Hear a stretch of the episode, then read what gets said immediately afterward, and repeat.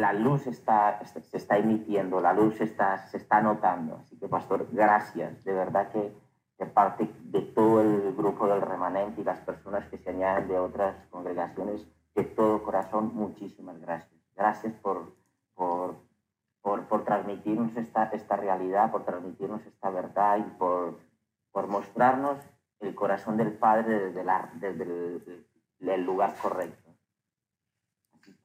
Me gustaría que pudiéramos empezar con una oración, si hay algún voluntario o, creyendo por, por, cosas sobrenaturales en, mi hogar, en mi familia, en mi casa, sanidades, eh, restauración en, en, nuestra casa de una salud, una salud completa en todas las áreas, tanto de mi esposa como de mis hijos. Y, y entonces voy a hacer la tefilá, voy a orar para que podamos dar inicio y que podamos eh, entregar este tiempo a, a, la luz de la Torah, a la luz de, de, la palabra y poder aprender entre todos. Amén. Así que, amado Padre, gracias, gracias Padre, porque en este tiempo tú nos das la oportunidad de poder aprender más de ti. Gracias porque tú nos has escogido para este tiempo y en este tiempo, Señor, queremos obedecer tu palabra, obedecer tus instrucciones para poder llevar esa luz que tú que en este tiempo sea transmitida, Señor. Te damos gracias por la vida del pastor, por su disponibilidad, por su familia. Los bendecimos en este tiempo. Decimos que su luz es aumentada, que, desde todas las rincones del mundo ellos reciben eh, lo necesario y la gente que se conecta, la gente que recibe, es una gente que aplica y practica, Señor, todo aquello que está siendo impartido. Bendecimos este tiempo, Señor, bendecimos a cada hogar aquí conectado, cada hogar aquí representado, cada persona, Señor, que tú has escogido para que en esta hora pueda recibir esta enseñanza.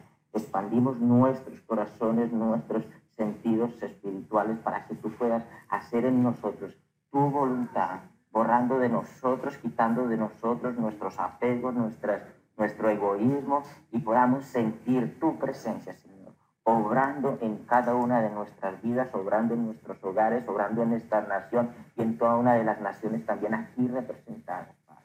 Gracias porque realmente para este tiempo reconocemos que hemos nacido y queremos hacer tu santa voluntad, Señor, cumpliendo cada uno de tus preceptos, cada uno de tus mandatos, Señor, para ser agradables delante de ti, Padre. Por los méritos de nuestro Mashiach, nuestro Redentor, te damos Amén, amén y amén. Amén. Amén. amén. Que pediría que pudieran apagar sus micrófonos, le daré el, al pastor la, el anfitrión y así él dispondrá de... Pues, muchas gracias a todos por su gran amor, por su gran participación y que no es coincidencia que hoy estamos todos reunidos y que las almas vibran la misma en, este, intensidad y se van uniendo. Así como entra en, hoy, en esta mañana, a través de este gran ventanal, esta luz, que esta misma luz de Hashem sea una proyección a cada uno de nosotros para nuestra vida. Quiero agradecer de antemano a todos ustedes por su disposición, les amo, no les conozco físicamente, pero ellos son parte de mi familia y, son partículas de un alma que está vibrando en conjunto. Cada uno somos esas partículas que nos estamos reconociendo, estamos vibrando. Así que bueno, Baruch Hashem por eso. Baruch Hashem por, por sus vidas. Vamos a iniciar, ¿qué les parece? Bueno, pues bienvenidos, amados hermanos. Hoy tenemos un estudio muy importante, muy impresionante Estamos entregando la parte 3, la clase 3, el episodio 3 de este, de este seminario llamado Nomos. Así que bien importante que pongamos atención. Mientras nosotros avanzamos en este estudio profundo, vamos nosotros a comprender mucho mejor, como les había yo comentado, el texto del Nuevo Testamento. Si nosotros eh, logramos completar esta empresa de entender el texto en su contexto, sobre todo del Nuevo Testamento, créanme que nunca más podremos ser engañados, ni nunca más podremos fallar en la interpretación. Eh, así que o en la exégesis interpretativa, que es lo que nos interesa ahora, sobre todo nosotros que venimos del contexto cristiano, que se nos enseñó más que eh, del Tanakh, se nos enseñó mucho sobre el texto del Brit Hadashah. Así que vámonos eh, para empezar y vamos a hacer simplemente un pequeño repaso de lo que hemos visto. Ya tratamos la primera clase y la segunda clase eh, exponiendo el término nomos y que vimos que al menos hay cuatro conceptos en el texto del Nuevo Testamento de la palabra griega nomos que se traduce al castellano como ley, pero ya vimos que nomos, que se traduce como ley, no siempre hace referencia a una misma ley como tal. Así que analizamos tres conceptos negativos y es lo que vamos a estar viendo ahora y que más adelante estaremos entregando el término positivo en cuestión de la ley. Así que el término positivo se refiere a la ley divina, lo habíamos mencionado, y, la ley divina que comprende, pues no es otra cosa que la ley de Moshe y los profetas, lo que es el Tanakh entero. Lo que se ha conocido como Antiguo Testamento, que en realidad no es antiguo, sino creo que sigue más vigente que, que como la primera vez. Esto es lo que conocemos nosotros, el término nomos, en la perspectiva positiva. Vamos a entrar de lleno entonces y vuelvo a poner el ejemplo que, estuvimos trazando. Romanos 3:27 dice así, ¿dónde pues está la jactancia? Queda excluida. ¿Por cuál ley? ¿Por la de las obras? No, sino por la ley de la fe. Entendimos, amados hermanos, en la clase primera, que la ley de la fe no es otra cosa, no es una ley externa, aparte de la Torah, sino que es la misma, la misma Torah, la misma ley divina, la misma ley de Moisés, que no es que sea de Moisés, sino que fue entregada a Moisés para entregársela al pueblo. Así que Pablo acá está mencionando el ejemplo práctico de que nomos no siempre hace referencia a una misma ley. Acá Pablo dice por la ley de las obras o por la ley de la fe. Esto ya lo habíamos visto en la primera clase en la, y en la segunda clase. Por favor de, de repasarla y de estudiarla. Vamos a un texto. Nuevamente, la ley de la fe, que es la ley divina, como lo había yo comentado, y la ley de las obras, como la ley de las leyes de los hombres, las leyes rabínicas, las tradiciones de los ancianos. Me voy a ir con calma, con mucho tiento, porque yo sé que a veces hablo muy rápido, hablo mucho, hablo muy rápido a veces, pero me voy con calma. La idea es que todos ustedes vayan entendiendo. Recuerden que al último tendremos un tiempo de preguntas y de respuestas. Bueno, ya entendimos la ley de la fe, que es la ley divina, y se traduce como nomos, pero también la ley de las obras se traduce como nomos pero no hace referencia a la ley divina, sino a las leyes de los hombres, las leyes rabínicas, los mandamientos eh, de los hombres, las tradiciones de los ancianos, etcétera, etcétera. Seguimos avanzando.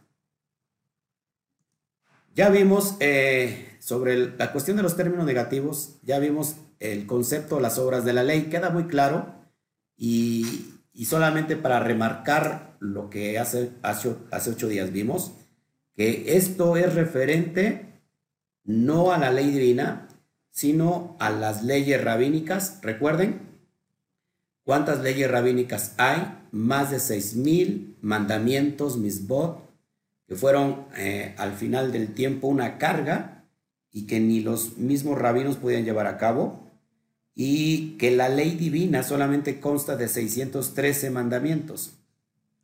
Si ponemos una, si comparamos vemos que 6.000 son muchos sobre los 613 totales mandamientos de la Torah. Así que a este término negativo se le conoce como obras de la ley. Cuando Pablo dice ya no estamos bajo las obras de la ley, sino bajo la gracia, está refiriéndose que ya no estamos bajo las leyes eh, rabínicas o las, los mandamientos de los hombres o los mandamientos legalistas. Ya no estamos sobre eso, no, sino, sino bajo la gracia. ¿Y qué es la gracia? Se los comentaba, la gracia no es otra cosa que las promesas de redención, las promesas salvíficas. ¿Y dónde encontramos esas promesas? Increíblemente, mucha gente no sabe dónde se encuentran esas promesas. Y esas promesas se encuentran en, en, la Torah, en los cinco libros de Moshe. Ahí es donde se encuentran resguardadas las, cinco promesas, perdón, que es la gracia. Esa es la gracia. Otra definición rápido para gracia, solamente repasando, recuerden que gracia es el don sobrenatural que el Eterno, que Hashem pone sobre sus hijos para poder obedecer la Torah, la instrucción, la instrucción divina. Y vimos también el concepto, la ley de los mandamientos expresados en ordenanzas. Y habíamos hablado sobre eh, esta parte de la cuestión de los, de los takanot y de los geiserot y de, la, y, de esta pared intermedia de separación que les mostré gráficamente eh, que había en el, en el, templo del primer siglo. Así que, eh, ¿qué es esto? Lo que causaba enemistades entre estos dos pueblos. ¿Cuáles dos pueblos? Casa de Judá y Casa de Israel unos conocidos como los judíos y los otros conocidos como gentiles.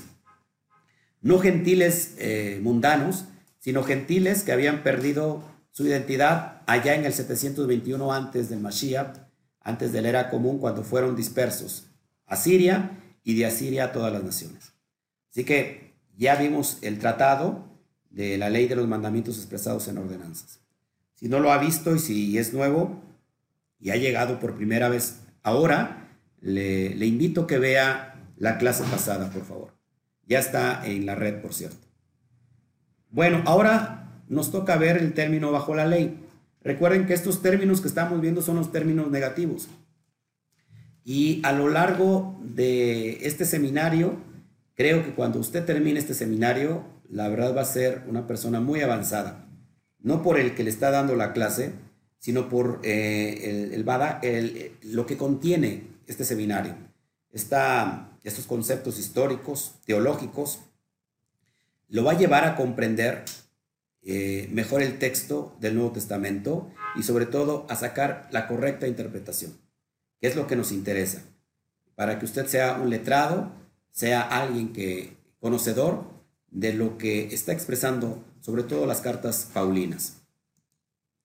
Y, después vamos a ver la ley del pecado. Así que iniciamos con el primer, este contexto, que es bajo la ley, y vamos a ver eh, este término bajo la ley, que suena como muy fuerte, y de hecho lo es, pero vamos a ver en qué contexto Pablo está hablando el término bajo la ley, que es, qué es estar bajo la ley, qué es estar eh, en esta cuestión de la maldición, y vamos para allá.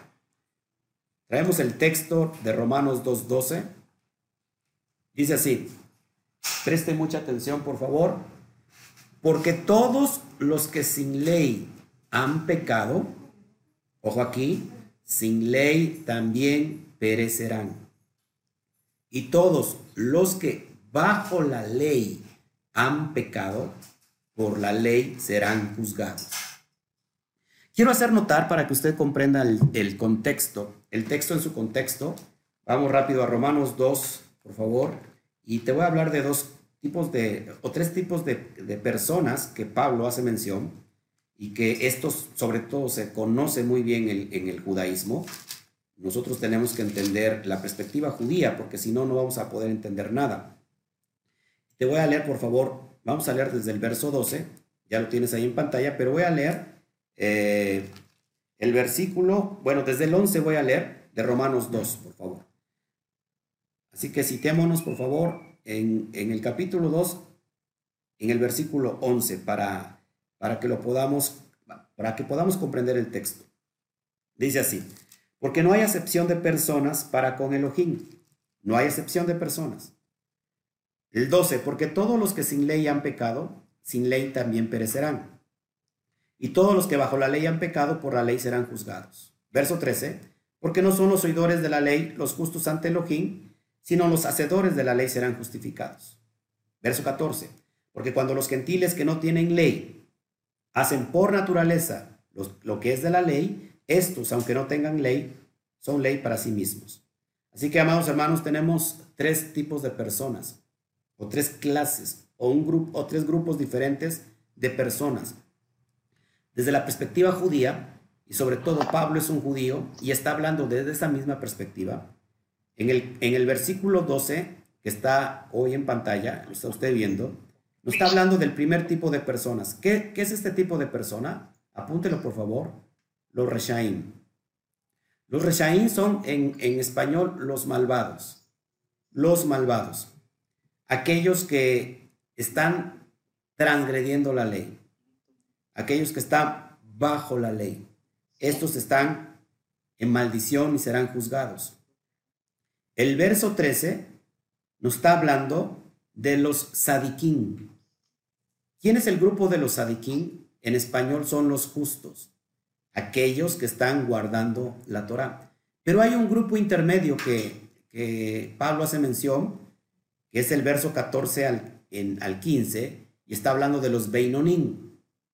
Los Beinonim son los intermedios, los que, aunque no tienen ley, están regidos bajo la ley moral y la ética moral y están cumpliendo la, la Torah sin saberlo. Para ellos hay un tiempo, sobre todo en Yom Kippur, de oportunidad. Así que el solo, solamente todo esto para poder explicarte el contexto de lo que es estar bajo la ley. Aquel que está bajo la ley, en pocas palabras, resumido, es aquel que está transgrediendo la ley, la Torah. Seguimos adelante. Romanos 3, 19 al 20. Dice así, pero sabemos que todo lo que la ley dice, lo dice a los que están bajo la ley, para que toda boca se cierre y todo el mundo quede bajo el juicio de Elohim. ¿Por qué? Porque si Pablo decía, por la ley conozco o conocemos que podemos estar en pecado. Entonces la ley se hizo para darnos a conocer que estamos bajo pecado. Así que el término bajo la ley no es otra cosa para aquellas personas que están transgrediendo la ley. Dice así el, el, versículo 20, ya que por las obras de la ley ningún ser humano será justificado delante de él, porque por medio de la ley es el conocimiento del pecado, lo que yo les decía. Así que toda boca se cierra cuando alguien dice, yo no estoy en pecado. Si la persona que, decía yo, que viene del cristianismo, que son personas honestas y que dicen, nosotros no estamos en pecado. Para esto se hizo la ley, para que toda boca se cierre. Simplemente el guardar un día diferente al que no está establecido en la Torah es estar en pecado. Porque el pecado, en 1 de Juan 3.4 dice que el pecado es transgresión a la ley. Eso es pecado desde la perspectiva de la Torah, desde la perspectiva de Pablo, desde la perspectiva de, de Shimon Bar que es Pedro, desde la perspectiva de, el rabí Yeshua, desde la perspectiva de todos los seguidores del movimiento Nazratim. Eh, esto es estar en pecado.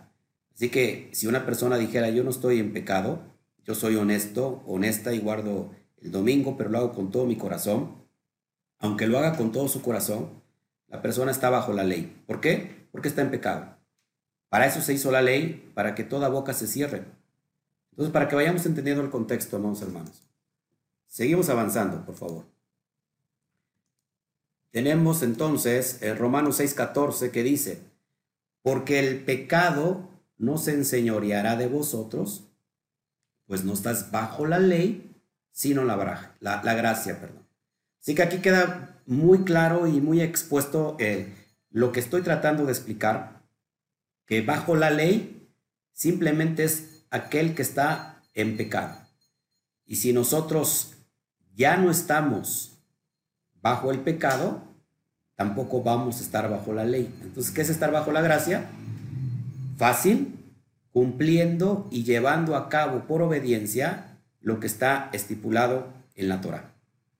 Creo que queda muy, muy claro y muy explicado. Seguimos avanzando. Romanos 6, 1 al 2. Vamos a ver la cuestión de muertos al pecado. ¿Qué pues diremos? ¿Perseveraremos en el pecado para que la gracia abunde? En ninguna manera, porque los que hemos muerto al pecado, ¿cómo viviremos aún en él? ¿Se dan cuenta? Si nosotros estamos bajo la ley, significa que estamos en pecado. Pero si el pecado ya no muere en nosotros, porque eso es lo ideal, recuerden que el hombre viejo ha muerto y, ya, ha nacido el hombre interior, que entonces si el pecado está muerto, pues ya no podemos vivir bajo el pecado. ¿Qué es el pecado? El Yetzer Hará. En la cosmovisión judía, Yetzer Hará es la inclinación hacia el mal. Nosotros ya no estamos regidos por el, cuerpo, por el Yetzer Hará, sino que ahora el alma salió de la esclavitud, de aquel eh, juez que los juzgaba, aquel amo prepotente, que es eh, la carnalidad, que es el Yeter eh, dominaba el alma. ¿Qué pasó con esta transmisión de luz? Que esa alma que vivía en un estado nefesh ha sido elevada por medio del ruach al estado neshama. Ahora, el neshama o la Neshama da órdenes al cuerpo. Así que ya no puede vivir bajo pecado, porque esta Neshama eh, ahora es ama y señora, o amo y señor eh, sobre el cuerpo. Es, o sea, es eh, la forma más profunda para explicar este, este contexto. Ya estamos muertos al pecado. El alma ahora no está regido por el cuerpo, no está regida por el Yetzer Hará, sino que ahora esta alma que ha, que ha sido elevada, ahora esta alma controla a través del dominio propio su propio cuerpo. Ya no está en Yetzer. Así que esto es lo que, lo que podemos explicar de esto. Y bueno, el capítulo 7 nos habla de la ley del pecado. Toda la ley del pecado, cuando, de hecho, cuando inicia el capítulo 7 de Romanos, dice que hablo a los que conocen la ley. Así que eh, el texto no está dirigido a personas que no conocen la ley. Está dirigido a personas que conocen la ley. Así que ese es el término de estar bajo la ley. Vamos a ver Romanos 6:15. ¿Qué pues? ¿Pecaremos porque no estamos bajo la ley, sino bajo la gracia? En ninguna manera. ¿Se dan cuenta cómo Pablo expresa muy bien lo que yo les acabo de explicar? Pablo, por supuesto, no tenía que explicar a profundidad esto porque las personas que escuchaban a Pablo conocían la ley, conocían la Torah, conocían estos conceptos que ahora tenemos nosotros que explicarlos. ¿Por qué? Porque había un desconocimiento, porque venimos de un contexto donde se desconocía esto, esta profundidad. Así que Pablo reafirma lo que yo les estoy tratando de explicar. ¿Qué pues? ¿Pecaremos porque no estamos bajo la ley sino bajo la gracia? En ninguna manera. Es decir, si una persona dice, yo estoy bajo la gracia, no necesito la ley, entonces, ¿qué es el pecado? El pecado es transgresión a la ley. Así que la persona puede ser muy honesta y puede vivir bajo la gracia, pero en realidad, si ella sigue pecando, sigue transgrediendo la ley, simplemente está bajo la misma ley y no bajo la gracia. La gracia no es un estatus de, aquí en México a los políticos se les pone un fuero. Y este fuero eh, no permite a las autoridades que tomen acciones legales contra estos políticos, porque hay un fuero, como algo que los protege. Y mucha gente ha entendido que la gracia es un fuero, un fuero que los protege para hacer lo que absolutamente quieran hacer. Y en ninguna manera la gracia es un fuero. La gracia es la oportunidad de poder obedecer. ¿Obedecer qué? Lo que el, el primer Adán desobedeció. Que después vino el postrer Adán y que nos puso ejemplo de cómo hacer, cómo, cómo obedecer lo que está escrito. Y se puede, porque Pablo dice que haya en nosotros este mismo sentir que hubo en el Adón Yeshua HaMashiach. Ahora también eh, nosotros podemos cumplir eso. El postrer Adán fue obediente. La diferencia del primero, que fue desobediente. Así que nadie puede decir, yo estoy bajo la gracia y yo no tengo que guardar absolutamente nada de la ley. Está, creo que eh, se está contradiciendo. Y el texto es bien claro, Pablo lo está diciendo. Si yo estoy, si ustedes están bajo la gracia, no se puede transgredir la ley. Así que la gracia es la oportunidad de obedecer la Torah, no la oportunidad de hacer con mi vida lo que yo quiera hacer y que no importa el pecado de ayer, de hoy y el de mañana, ya están perdonados. Creo que eso es completamente opuesto a la fe y al conocimiento de nuestro Rabbi Yeshua HaMashiach. Entonces, bueno, lo que yo les había comentado, tenemos que definir entonces qué es pecado, porque mucha gente hasta el día de hoy no sabe qué es pecado. Pecado en griego es jamartía. Jamartía significa errar al blanco. Por lo contrario de errar al blanco, pues es fácil, que es dar al blanco. Y dar al blanco, en la perspectiva hebrea, es no, no pecar. De hecho, la Torah, la palabra Torah que significa instrucción, tiene que ver con la esencialidad del niño aprendiendo el arte del arco y la flecha. ¿Para qué aprende un niño el arte del arco y la flecha? Para dar al blanco, es decir, para no pecar. Se dan cuenta que por eso es necesario que la Torah nos lleva a dar al blanco, a no estar errando el blanco. Y vamos a definir entonces qué es pecado. Vamos a primera de Juan 3.4, que esto creo que todo el mundo lo conoce. O si no, al menos eh, lo conoce solamente de una forma literal o, superficial, pero vamos a entender el, el texto. Dice, todo aquel que comete pecado infringe también la ley, pues el pecado es infracción de la ley. ¿Queda claro? Que si una persona está infringiendo la ley, por ejemplo, ¿cuáles serán los conceptos de, infracción a la ley? Por ejemplo, no guardar el Shabbat, no guardar las Muadín, eh, no guardar las leyes dietéticas. Estas cuestiones que, yo las, que, la, estoy tratando y que normalmente en la cristiandad nadie hace eso. Y hay mucha gente honesta que en realidad vive eh, con un estatus de santidad, de, portarse bien, de, de, ser fieles, respetar a la pareja, eh, ser dadivosos, y eso está muy bien. El detalle está que no por obras para que nadie se lo oríe. Alguien puede hacer mucho, pero si no está guardando lo que está estipulado en la Torah, eh, eso es pecado. Y no lo digo yo, ni lo digo bajo mi concepto, ni bajo mi creencia, sino te lo está diciendo clarito el, texto eh, de Juan. ¿Quién es Juan? el discípulo amado de Yeshua. Así que el pecado es infracción a la ley. Por eso es bien importante que vayamos entendiendo todos estos conceptos. Eh, que, si, que si yo no entiendo hasta este tiempo qué es el pecado, bueno, pues estaré cometiendo o transgrediendo una y otra vez eh, la ley. ¿Y, qué es, ¿Y cómo se llama? ¿Cuál es el concepto de estar transgrediendo la ley continuamente? Bueno, eso se le conoce como estar en iniquidad, en un estado de iniquidad del griego anomía, a que significa sin y nomos que significa ley, es decir, sin ley. Eh, por eso es bien importante que entendamos todos estos conceptos, amados míos. Bueno, vamos a otro texto, Gálatas 4, 4 al 5. Fíjense lo que dice. Pero cuando vino el cumplimiento del tiempo, Elohim envió a su hijo, nacido de mujer y nacido bajo la ley. Recuerden, amados hermanos, que eh, el primer Adán transgredió la ley y a través de esa desobediencia vino eh, el pecado y con ello vino la muerte. Así que Yeshua nació de una mujer. Acuérdense que es muy importante esto. Para ser el postrer Adán, para que bajo sus méritos del sádic, bajo sus méritos de justicia, que es la obediencia fiel a la Torah, cumpliera lo establecido.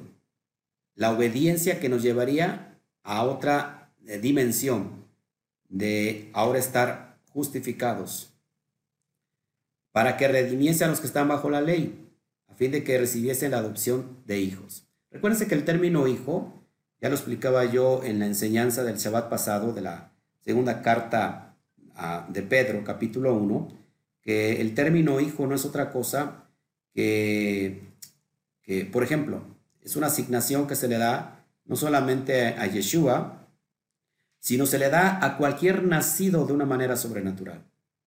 Eh, por ejemplo, eh, me viene a, la, mente Samuel, Shmuel, que nació de una manera sobrenatural, es conocido como hijo de Elohim o Bar Elohim. Otro, eh, Sansón o Sinsón, que también es conocido como hijo de Elohim, pero también se conoce a Israel como hijo de Elohim, Bar Elohim o, o Ben Elohim. Y también se le conoce a, los jueces como hijo de Elohim. Eso lo expliqué en la clase del Shabbat, si lo puede revisar, para que pueda entender lo que le estoy hablando. Así que todos, todos aquí, el propósito es ser Ben Elohim, hijos de Elohim. ¿Cómo se, cómo se lleva a cabo? Bajo el cumplimiento de la obediencia. Tenemos el mejor ejemplo con Yeshua, y así que nosotros vamos siguiendo ese ejemplo y entonces nos convertimos también en qué? En hijos. Muy importante entender estos conceptos. Gálatas 5:18 dice así, pero si sois guiados por el Espíritu, por el Ruach, no estás bajo la ley. Recuérdense que, no sé si hace ocho días o hace la primera clase de Nomos, entendimos que, es estar lleno del Espíritu, del Espíritu Divino, del Espíritu Santo. El Espíritu Santo, según Ezequiel capítulo 36, eh, del verso 20 en adelante, nos dice que estar lleno del Espíritu Santo es para precisamente para obedecer los misbot, para obedecer la ley, para obedecer la Torah. Así que, ¿a dónde nos lleva el Espíritu? A obedecer la Torah.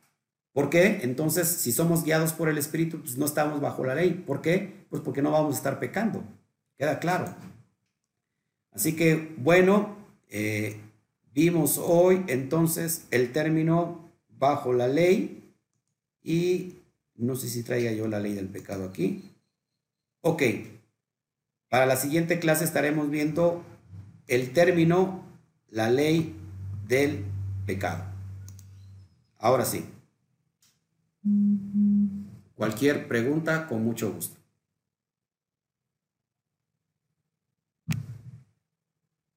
Creo que aunque es muy corto la enseñanza, yo quiero irme hacia pasos cortitos para que puedan ir ustedes desmenuzando, degustando el concepto, porque estoy hablando, a lo mejor lo estoy hablando muy sencillo, pero en realidad es algo mucho, muy profundo de entender.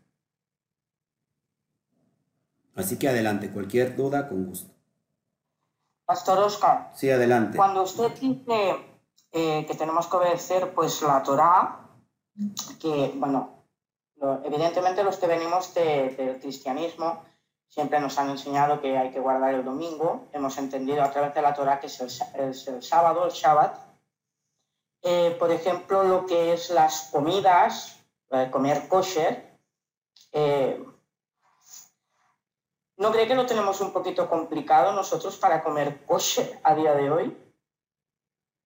Pues de, de acuerdo a la perspectiva de quién, ¿no? Porque eh, para mí no se me complicó. A mí me encantaba, eh, tengo que ser sincero. Mi madre me hacía unas costillas de puerco en salsa verde. y ya usted se imaginará. Mi esposa le encantaban los camarones. Y hay un lugar en Córdoba, Veracruz, donde sirven unos camarones así, eh, bueno, muy, eran muy sabrosos. En el momento que yo supe la cuestión de las leyes dietéticas, como mi alma estaba en el estado Neshama y ahora mi alma ordena al cuerpo, le dijo, cuerpo, sométete. Y entonces yo, el cuerpo obedeció, yo vivo tan feliz ahora sin las costillas de cerdo. Así que... Por ejemplo, pastor, yo a la hora de... O sea, yo he dejado el cerdo, he dejado, como usted ya le llaman camarones ahí en México, aquí se llaman gambas, todo lo que es eh, la parte de marisco, Pero ¿cuáles son los alimentos que realmente son prohibidos? Ah, bueno, lo vemos en Levítico 11, que está muy, muy fácil. Eh, yo tengo un estudio que si quieren se los comparto, eh, se los paso a Alexander y que se los pueda compartir a ustedes para que puedan entender qué es lo que es kosher, qué significa kosher, eh, apto, apto para el consumo. Pero fíjense, me llama mucho la atención, amados hermanos, que el contexto cuando dice sean santos porque Hashem es santo, increíblemente, amados hermanos, está tomado de Levítico 11 bajo el contexto de lo que comemos. Así que, si una persona quiere vivir en santidad, tiene que empezar por cuidar lo que come. Porque a mí me llama mucho la atención cuando dice sean santos. Cuando vemos el texto en el Nuevo Testamento que dice sean santos, porque vuestro Padre santo, está hablando del contexto de Levítico 11. Y Levítico 11 habla en referencia a las, las leyes alimentarias. Así que si quieren, este, bueno, aquí viene la lista de los animales limpios y de los animales impuros o inmundos que no se deben de comer. Y yo tengo la lista en el video, pues ya la lista bien definida. Ya damos, inclusive si quieren les paso al rato, porque también todo el pescado, no todo el pescado es kosher. El pescado tiene que tener escamas y aletas. Les paso toda la lista de, los, de los pescados que se pueden comer y de los que no se pueden comer. Así que si nosotros queremos, si realmente estamos saliendo de la esclavitud del cuerpo y ahora nuestra alma está dominando, entonces el cuerpo se tiene que someter. Además, recuerden que el cuerpo es completamente malo para, para la salud. Las gambas también. Usted come todos los días gambas, se va, le va a dar un infarto porque se eleva el colesterol. El puerco igual tiene muchos contaminantes, tiene muchos eh, parásitos. Mi primo, que en paz descanse, murió de cisticerco, de un parásito que, del, del cerdo que se le fue al cerebro. Y otra pregunta, pastor. Sí. Imaginemos pues que vamos a casa de alguna persona. Sí. Y nos ponen para comer cosas que no podemos comer. ¿Qué debemos hacer? Excelente pregunta. Y creo que ahí es donde entra nuestra convicción y la oportunidad de enseñar. ¿Por qué no comer esto? Yo cuando voy a, a mí cuando me invitan, bueno, pues no todos me invitan, pero los que me invitan pues ya saben que soy un maestro de la Torah y saben que me van a poner algo eh, que, no, que yo no como, ¿no? O sea, no, puedo, no me pueden poner eso. Pero por ejemplo, yo voy a los, a los restaurantes y siempre pido que no tenga nada de cerdo, porque si tiene algo de cerdo soy, soy alérgico. Y ya saben que decir eso, el restaurante te va a respetar, porque si no va a decir, me van a demandar. Así que cuando usted lo, lo inviten, y si es algo de cerdo o algo que está prohibido, por amor a Shen, no lo coma. Y si tiene la oportunidad de decir, miren, yo no lo como, no es porque sea payaso, no es porque sea sangrón, aquí le decimos eso así en, en México, una persona que es este, pues no sé cómo se dice en España, pero este, lo, no lo como porque es, es algo que hace mucho daño al cuerpo. Yo estoy cuidando mucho mi cuerpo y ya usted puede explicar también, si gusta, qué alimentos hoy están haciendo mucho daño a toda la humanidad. Es una tremenda oportunidad para hacerlo. Gracias. De nada. Pastor, yo quisiera hacerle también otra pregunta. Sí. Acerca de estos días que se acerca PESA. Sí. Es decir, em, el año pasado nosotros ya empezamos a quitar de nuestras casas pues todo lo que tenía que ver con levadura y con todo lo demás. ¿Nos podría ampliar un poquito para nosotros los que somos nuevecitos en esto? Aunque el año pasado no sabíamos mucho, cuando llegó este tiempo de PESA ya sabíamos que no podíamos comer pues cosas que tuvieran levadura, quitamos levadura de la casa, limpiamos. ¿Qué es lo que en realidad nosotros, sin ser judíos, en estos días que se está acercando pesa, es correcto para hacer o no correcto para, para hacer? ¿Lo que es correcto o no? Ok. La primera parte y lo más importante tiene que ver con lo espiritual. Lo otro es simbólico. El sacar la levadura, que en hebreo es hametz, hametz eh, se, se traduce como leudado, y es todo lo que, lo que leuda. eh, todos los ingredientes que contengan levadura, no sacarlos, sino que apartarlos, separarlos en un lugar, en un rincón de la casa, donde no se van a tocar durante una semana. ¿Cuál es? Esto es simbólicamente, pero ¿cuál es lo más importante? Que tenemos que sacar todo lo que leuda, lo que leuda nuestra alma, como es el rencor, la amargura, la tristeza, el orgullo, el ego. Así como limpiamos la casa, que sirve, nos va muy bien para limpiar la casa por si no se ha limpiado a fondo, es una referencia de que así tiene que estar limpia nuestra alma, nuestro cuerpo. Así que es un, es un tremendo tiempo de oportunidad para reconciliarse, para pedir perdón, para buscar el shalom en nuestra alma y así mismo lo vemos reflejado en nuestra casa. Así que eh, esto es lo más importante. Hay personas judías que se van a, los extremos. Estaba yo escuchando eh, ayer a mi esposa, que inclusive dicen que se tiene que limpiar muy bien las cuestiones donde se unen el piso, porque ahí puede haber tantita levadura. Pero esos son muy extremistas que creo que para mí rayan y se convierten ahora también en muchos mandamientos eh, muy, eh, ¿cómo se puede decir? Eh, legales de, de, los hombres, ¿no? Pero que nuestra alma esté bien limpia, eso es lo más importante. Así que yo aconsejo que todo lo que, que tenga levadura, resguardarlo, para que no se vaya a cometer también el, un accidente de, de, que se ingiera por, ¿cómo se llama? Por accidente. Eh, después les voy a enviar, si quieren, la lista de todos los alimentos que contienen levadura. Hay ciertos granos que contienen levadura y que esos, por ejemplo, la avena contiene levadura. Tenemos que evitarla a toda costa. Nada más es durante una semana. Creo que nos viene muy bien también para bajar un poquito de peso. Perfecto, pastor, gracias, muchas gracias. Y en cuanto a lo que usted decía de los alimentos kosher, es cierto también y el año pasado yo tuve la oportunidad de que eh, éramos nuevecitos también en las leyes hebreas, en los que estábamos estudiando.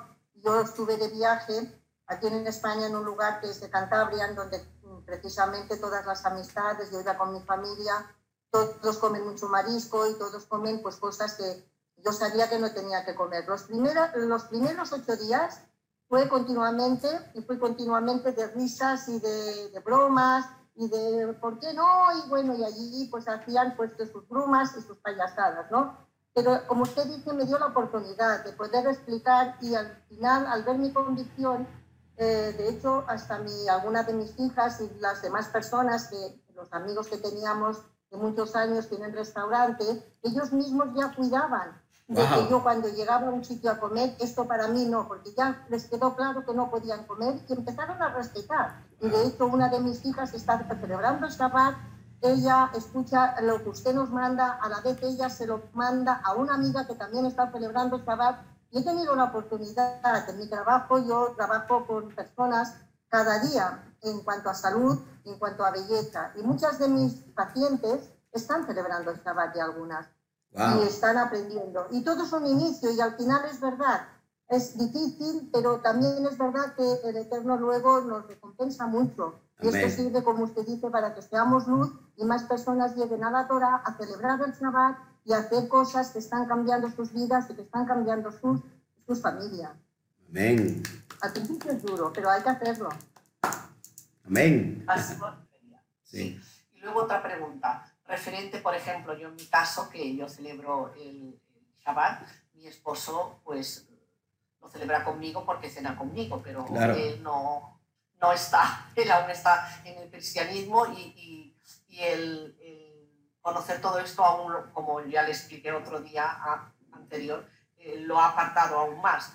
Pero claro, yo voy a celebrar Pesach, de hecho ya lo hice el año pasado y estamos confinados y quizás fue un poquito, aún sabiendo menos, fue un poquito más fácil porque no tenías la opción de estar con, con más gente. Pero, por ejemplo, si yo, lo voy a hacer, ¿no?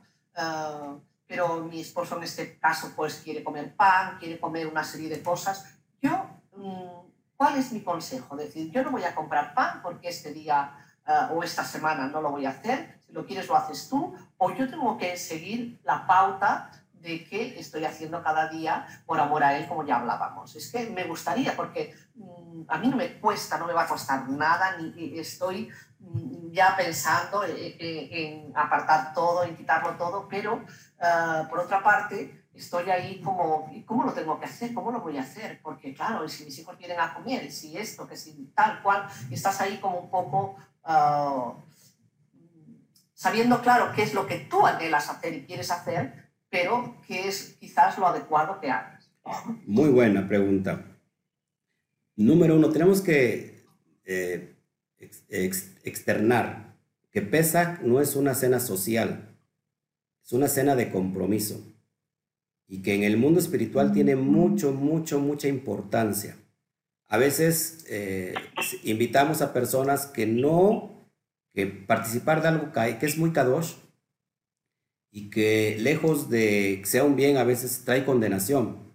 Así que lo que yo recomiendo, que como usted tampoco se puede dividir, porque pues también es su casa y es su familia, que usted sea parte para sí misma, al menos en esa, en esa condición y que, como yo decía, que sea también un tiempo de oportunidad para poder explicar el por qué. Recuerden que Éxodo 12 dice que ningún incircunciso podrá tomar pesa. Y no solamente Pesach, sino todas las demás fiestas. Lo importante aquí, que lo que tiene que venir primero es la circuncisión del corazón, que esto precede a la, a la circuncisión de la carne.